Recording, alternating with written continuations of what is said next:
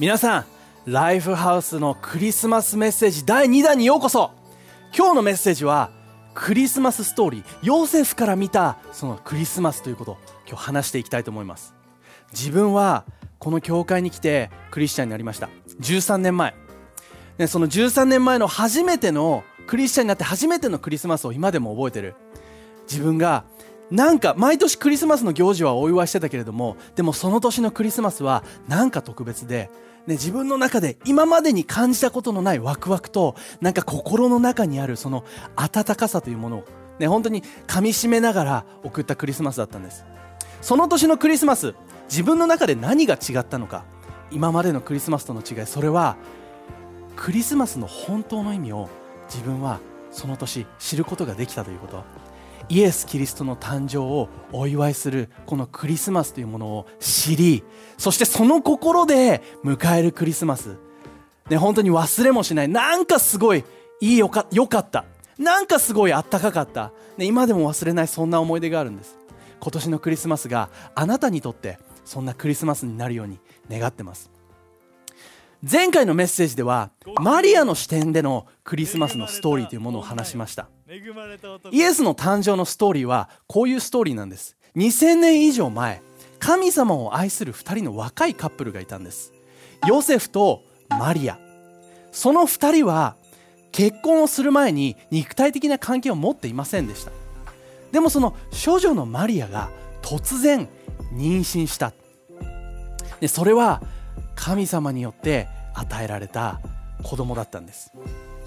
でその精霊に語られてお腹の中に、ね、妊娠してるんだよ。精霊に語られて、ね、マリアは、ね、いろんなことを思った。でも神様に忠実な女性だったマリアが取った選択肢。それは神様を愛する娘だからこそどうか神様の思い通りになりますように。でその思いを持ってその決断をして出産をした。そして生まれてきた子がイエス・キリスト。ずっと昔から予言されていた、ね、この地にね予言されていた、ね、本当に救世主として誕生する。言われていたそのイエス・キリストがこの少女のマリアとヨセフの間に生まれた。その誕生をお祝いする。それがクリスマスなんです。でも今日はこのマリアの視点ではなくてヨセフの視点でのクリスマスをみんなと一緒に分かち合っていきたい。マタイの1の18から25をまず最初に読んでいきましょう。ストーリータイムイエス・キリストの誕生は次の通りです。母マリアはヨセフと婚約していました。ところが結婚する前に精霊によって身ごもったのです。なんと婚約者のヨセフは神の教えを固く守る人でした。だから婚約を破棄しようと決心しました。しかし人前にマリアの恥を晒したくなかったので密かに縁を切ることにしました。ヨセフがこのことで悩んでいた時天使が夢に現れてこう言ったんです。ダビデの子孫ヨセフよためらわないでマリアと結婚しなさい。マリアは精霊によって身ごもったのです。彼女は男の子を産みます。その子をイエスと名付けなさい。この方こそこのご自分を信じる人々を罪から救ってくださるからです。このことは皆神が預言者を通して語られた次の言葉が実現するためです。見よ。処女が身ごもって男の子を産む。その子はインマヌエル神が私たちと共におられるという意味。そういうふうに呼ばれる。目が覚めるとヨセフは天使の命じた通りマリアと結婚しました。しかしその子が生まれるまでマリアには触れませんでした。そして生まれた子をイエスと名付けました。これがヨセフサイドのストーリーなんです。神様を愛する男だったヨセフはマリアとの結婚を誓いでも結婚するまでは肉体的な関係を持たない。でもそんな時に突然マリアのお腹の中に赤ちゃんができた。普通だったらどう思いますか？おいおいおいおいちょっと待ってくれよ。俺たちは結婚してないんだぜ。俺たちはまだ肉体的な関係を持ってないんだ。誰との子なんだ？もしかしたらそういうふうに思うのが普通だと思うんです。でもしかしヨセフはね本当にその頭の中でいろんなストーリーいろんなシナリオが展開されながらも、ね、どうしたんだ？なんでなんだよ？って思ってる状況の中で天使に天使がヨセフの夢に現れていやいやいやいやヨセフね、お腹の子は、ね、本当に神様の計画の中で処女のマリアに与えられた子だ、ね、本当に大丈夫、ね、その子を産んでマリアと結婚するんだ、ね、本当にそういうふうに天使に語られた。ヨセフの心境はさっきも言ったように、ね、でもこの状況の中で結婚したらこの状況の中で、ね、子供を産むってなったら、ね、俺が住んでる町は、ね、そんな大きい町じゃないからこそ一瞬でこの噂はもうすごいスピードで広まるんじゃないかとか。あるいはマリア俺お前のこと愛してたのになんで？え誰？えなんで？誰？え？ね、そんな裏切られた思いももしかしたらあったかもしれない。でもそんな思いがあったかもしれないけれどもヨセフ自身は神に忠実な男だったからこそこの天使に夢で語られたことを選択していこうと。ね、それを選んだんです。でも一つ目のポイントで話していきたいことそれはヨセフにあったそのチョイス選択肢ということについて。でヨセフは、ね、この19節で書いてあることそれは神の教えを固く守る人だったからこそ婚約を破棄しようと決めたで内密にマリアと別れようってね、本当にこの状況の中で、ね、結婚していくのであれば、ね、いろんなことが人生の中で起きる。いろんな噂だったりとか、汚名であったりとか、そういうものを背負いながら、ね、生きていかなきゃいけない。俺はいいけれども、でもマリアがそんな人生を歩むのは嫌だから、ね、ここは内密に別れようと。もしかしたら今の時代で言ったらこういう状況かもしれない。は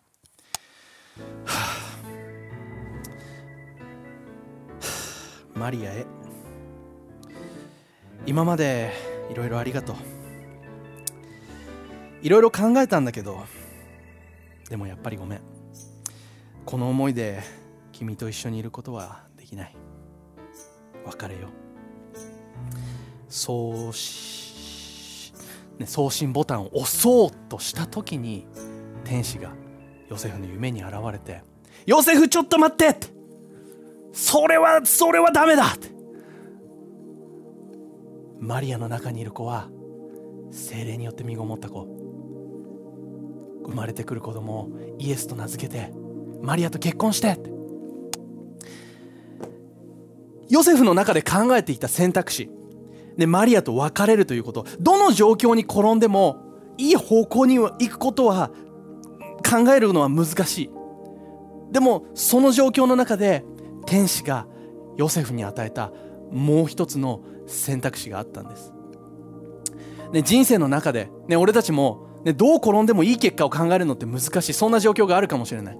でも神様と人生を歩んでいく時面白いのがそんなような状況の中でも神様は時に自分たちが想像をしえなかったようなチョイスを与えてくることがあるんです、ね、その選択肢を自分たちが生きていく時もしかしたらその先には自分が最初に持っていたオプションとは違う素晴らしい結果が待っているかもしれない。で、ヨセフの人生はまさにそのような人生でした。ヨセフの状況というものも、ね、結果を考えてみたらどのチョイスをしてもいい結果というのは考えられない。でも天使が与えた結果そのチョイスというものをヨセフがしたんです。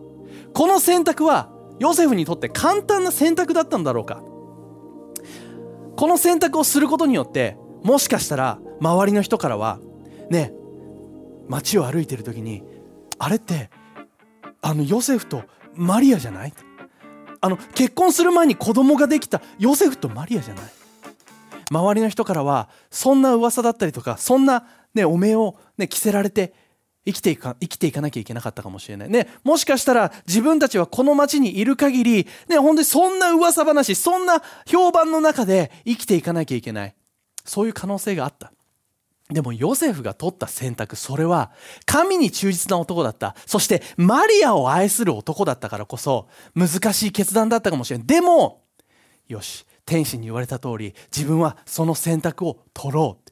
難しい決断の中でもその神様が与えてくれたチョイスというものをヨセフは選んだんです。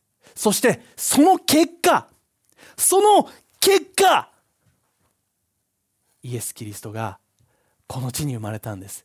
それがあったからこそこのクリスマスというものが今ここにあって、で、みんなで一緒にこのイエスの誕生をお祝いすることができてる。二つ目のポイントで話していきたいことは、その難しい選択の先にあった素晴らしいもの、最高の祝いということについて話していきたい。で、マリアと結婚したヨセフは、の間、マリアとヨセフの間には無事にイエスが生まれました。ルカの2の10から14のストーリーを読んでいきたい。天使は言いました。怖がることはありません。これまで聞いたこともない素晴らしい出来事を知らせてあげましょう。すべての人への喜びの知らせです。今夜、ダビデの町ベツレヘムで救い主がお生まれになりました。この方こそ主キリストです。布にくるまれ、貝羽桶に寝かされている幼子、それが目印です。するとたちまち、さらに大勢の天使たちが現れ、神を褒めたたえました。天では神に栄光があるように、そして地上では平和が、神に喜ばれる人々にあるように。難しい決断、それを踏んで、あったその先に、その先にあったもの、それは多くの人にとっての喜びだったんです。難しい選択の先には最高の祝いがあった。ヨセフからしたら難しいチョイスだったかもしれない。でも、その先には、ヨセフとマリアだけではなくて、すべての人たちへの最高の知らせ、最高の祝いが待ってたんです。このずっと昔から予言されてきた救世主イエス・キリストがこの地に誕生した。このイエスの誕生はずっと昔から予言されていたことだったんです。ね、イザヤの9の6ではその予言されて予言されていたイエス救世主イエスがどういう人なのかということが書かれています。イザヤの9の6一人の男の子が私たちのために生まれます。その方には、ね、そのその方には全ての主権が与えられその子には素晴らしい助言者全能の神永遠の父平和の君と呼ばれます。これがイエス誕生の700年以上前に書かれたイザヤ書に記されていることなんです。素晴らしい助言者、全能の神、永遠の父、平和の君。ね、どんな存在なのか。もしかしたら、あなたにとってその素晴らしい導きを与えてくれるそんな存在。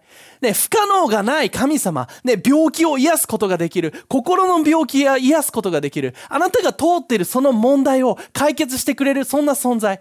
あなたにとってのお父さんのような存在。あるいはどんな状況を通っていても平安を与えてくれる平和の君。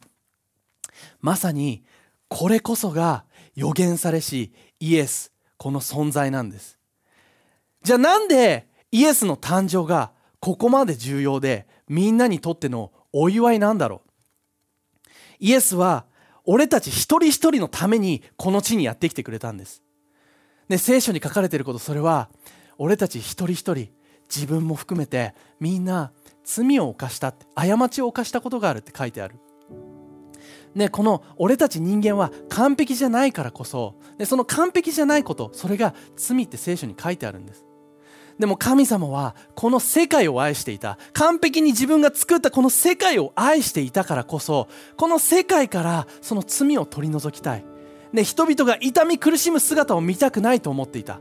だからこそこのクリスマス神様が自分の一人子イエスをこの地に送ってくれたんです。イエス・キリストは神の力によってマリアを通して生まれた100%まさに100%神様でありながら処女のマリアから生まれてくることによって100%人間としての性質を持ったね、本当に100%神様100%人間のそんな存在なんです。そしてそのイエスが俺たち一人一人の全ての過ちを十字架に背負いそして死に3日目によみがえってくれた。それはまたイースターのストーリーになるけれどもでもこの計画の始まりがこのクリスマス。神様が俺たちを愛しているからこそこの地に送ってくれた最高の贈り物。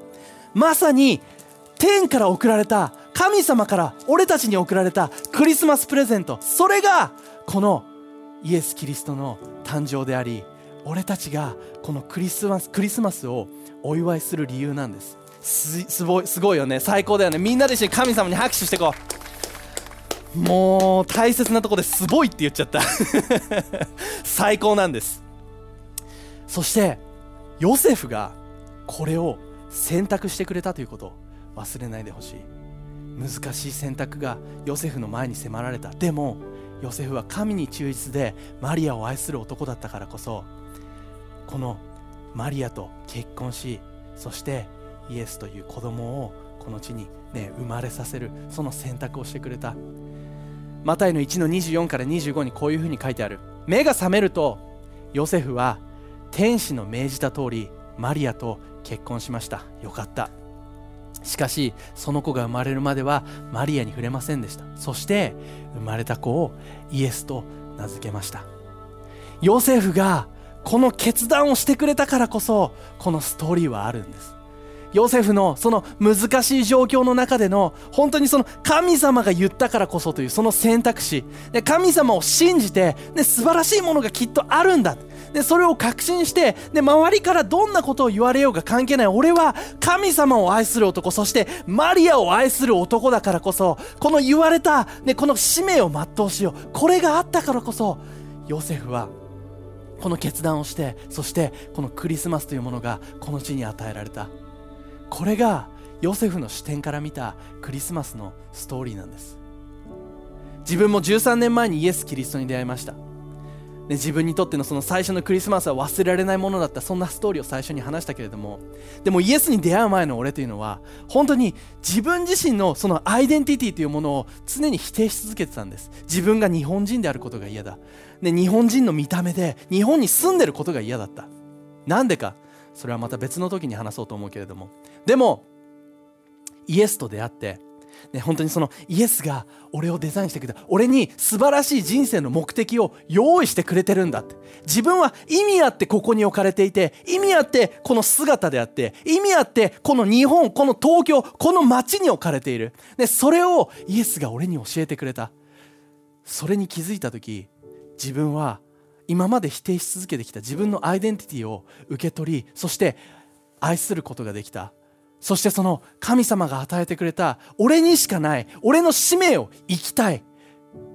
自分自身がこの神様によって与えられたこのアイデンティティでそれに葛藤する人はこの世の中にいっぱいいるはず。でもそんな一人一人にイエスが素晴らしい存在でイエスがあなたの人生に素晴らしい計画を持っている。それを伝えること伝えることをしていきたい、ね、そういうふうに思ってそこから教会に通うようになり、ね、聖書を読むようになりイエスと関係を持つようになりそして今ここでみんなにこのクリスマスのストーリーを話してるんです。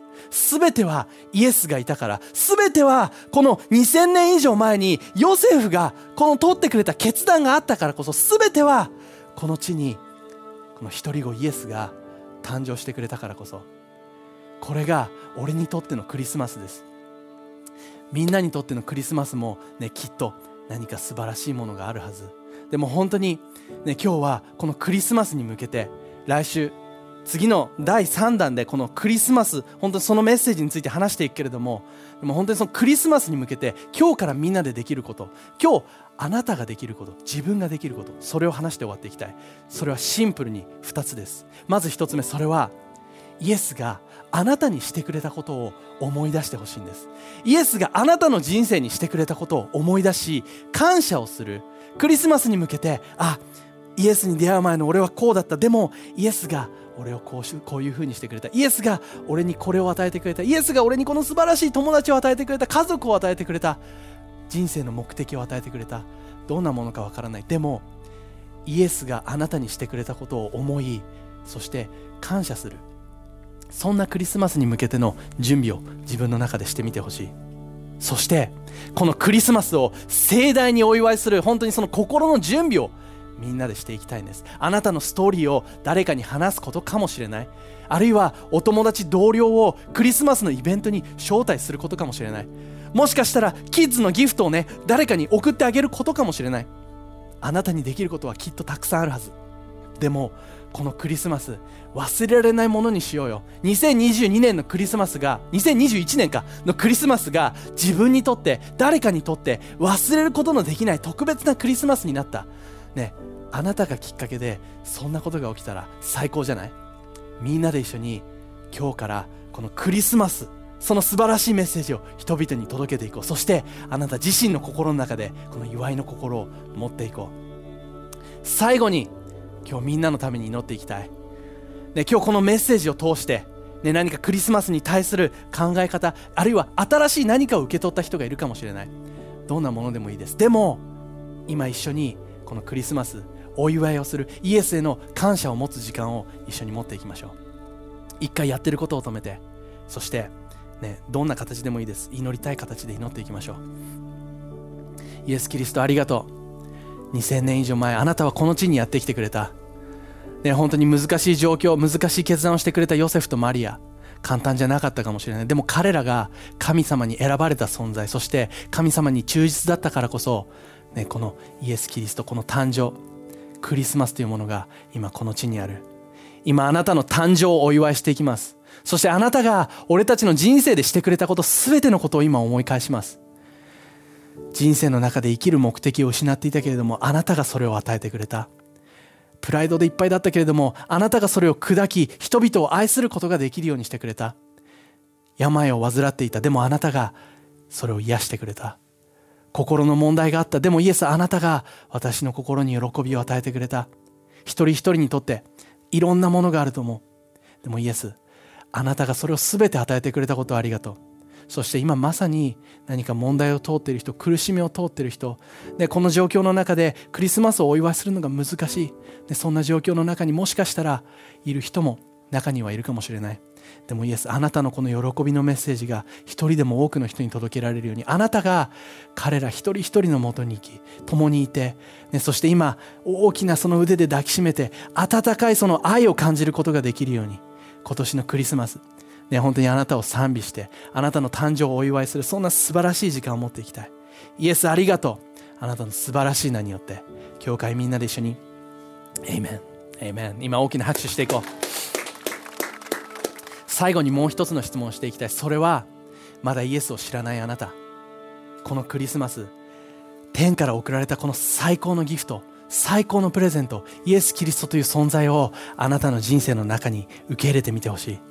イエスはあなたを愛してる。あなたのために十字架にかかって死んでくれた。私のために十字架にか十字架にかかって死んでくれた。死んで終わらずに3日目によみがえった。すべてはあなたに素晴らしい人生を歩んでほしいと思ってるから。